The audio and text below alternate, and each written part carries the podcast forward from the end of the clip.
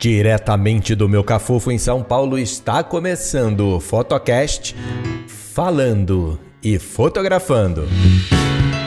Hoje é dia 31 de julho de 2022, eu sou o Álvaro Menezes e nesse episódio de número 9 você vai ouvir falar sobre uma pequena estação de trens, a Vergel, e um breve relato histórico das ferrovias brasileiras.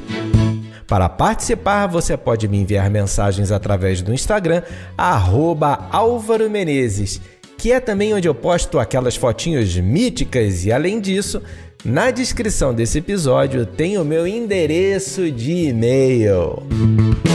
Esse e outros episódios estão disponíveis no Spotify e na plataforma do Anchor.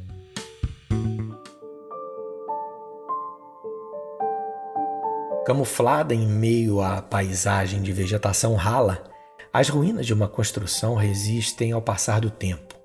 O olhar desatento a confundiria com uma construção rural, um depósito de ferramentas ou coisa do gênero.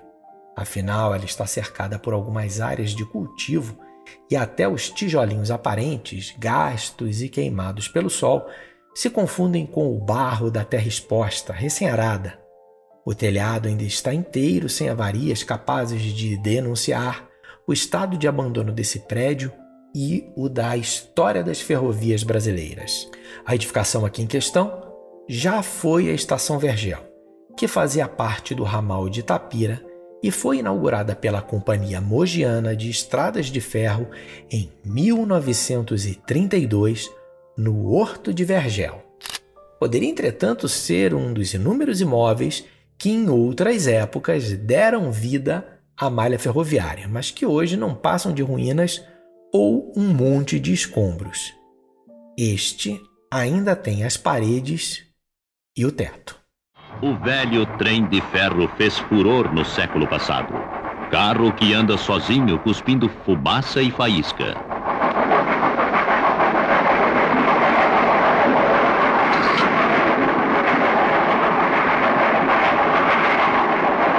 Os passageiros de antigamente tremiam, mas vibravam, ficavam empolgados.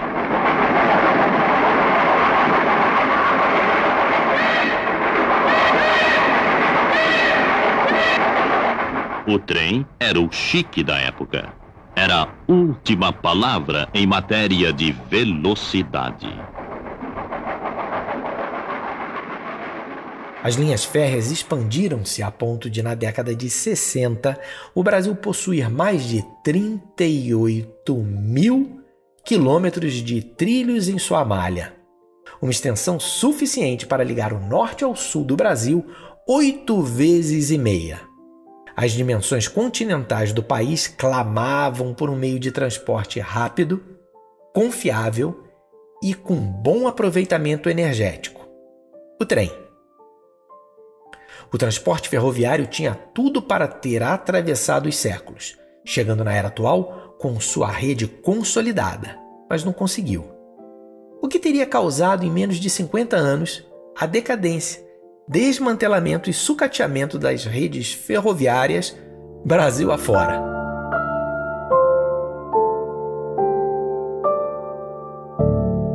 Quinta-feira, 24 de outubro de 1929.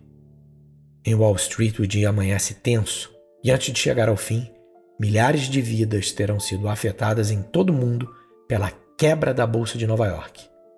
O consumo que alimentava o modo de vida americano estava prestes a ser colocado em xeque, abalando de forma profunda a economia brasileira.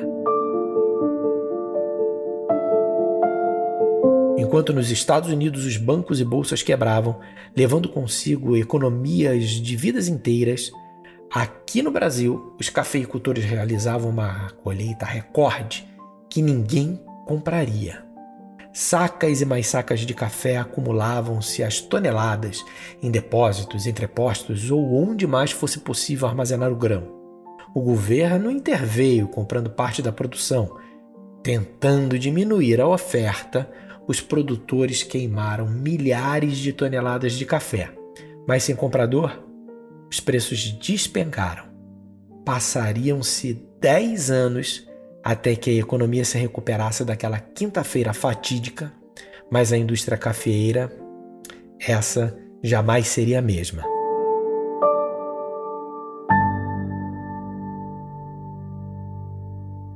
Se a par e passo andavam na expansão, andaram também na decadência. A cafeína proveu a energia necessária ao desenvolvimento de ramais ferroviários.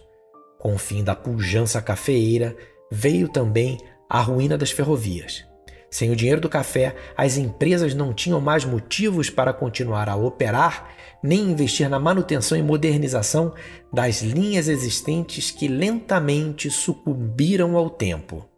Uma última esperança surgiu na década de 50, quando o presidente Juscelino Kubitschek lançou seu plano de metas para a industrialização, desenvolvimento e modernização do Brasil. Mas nele, o transporte rodoviário foi escolhido.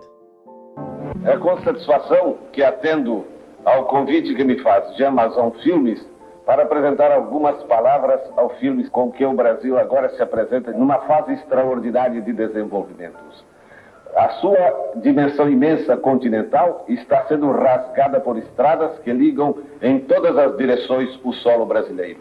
As indústrias desenvolvem-se com uma rapidez extraordinária.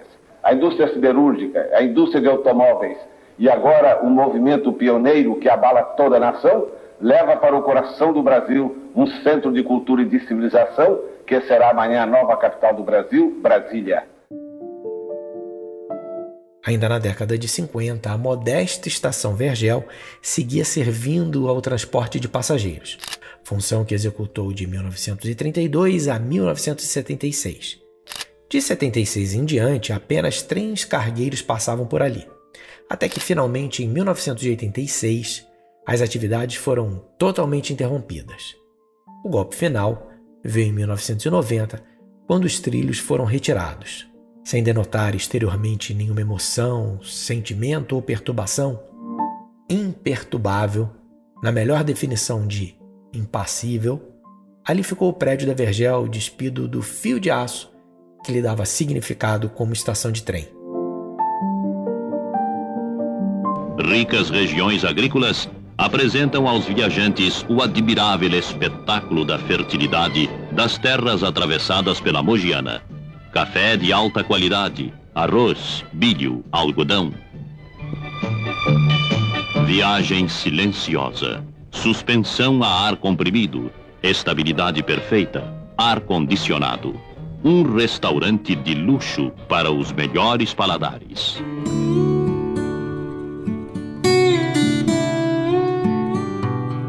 Em 1998, o Horto de Vergel recebeu o assentamento de pequenos produtores rurais da Associação 12 de Outubro, que prosperaram na região.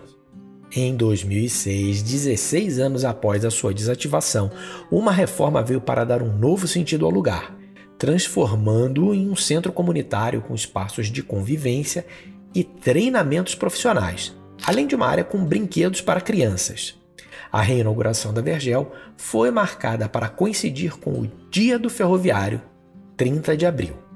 Na festa estiveram presentes autoridades locais, ferroviários aposentados e a população que se beneficiaria do investimento. Em 2010, a cobertura da entrada da estação já estava destelhada. Em 2020, ano em que conheci pessoalmente o local, o prédio encontrava-se em estado de total abandono.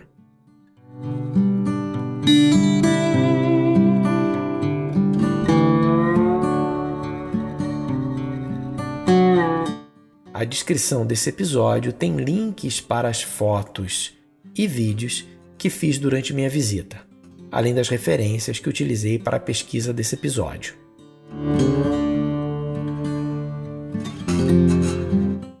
Por mais que eu gostasse de ver trens cortando o Brasil de norte a sul, de leste a oeste, sei que não vou ver. Por mais que eu gostasse de ver nossa memória preservada, respeitando e dignificando as vidas que a escreveram, sei que não vou ver. Por mais que eu gostasse, quisesse, sonhasse, sei que algumas coisas jamais serão como um dia eu quis. Elas são como são. São Paulo planejou a unificação de suas ferrovias. A Mogiana, a Paulista, a Sorocabana, a Araraquara, a São Paulo Minas, todas unidas e integradas sob o nome de Ferrovia Paulista Sociedade Anônima, a FEPASA.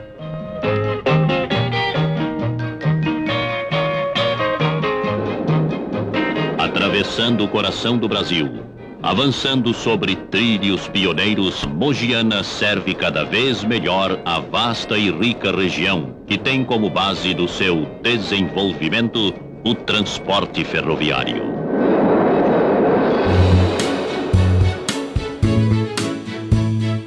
É, pessoal, é chegada a hora de terminar o Fotocast de hoje. Agradecendo por sua atenção e te convidando para o episódio da semana que vem. Eu não tenho a mínima ideia sobre o que eu vou falar, mas tenho certeza que vai ser um assunto muito mais interessante do que descascar tangerina que espirra no olho. Muito obrigado, pessoal. Até lá. Tchau.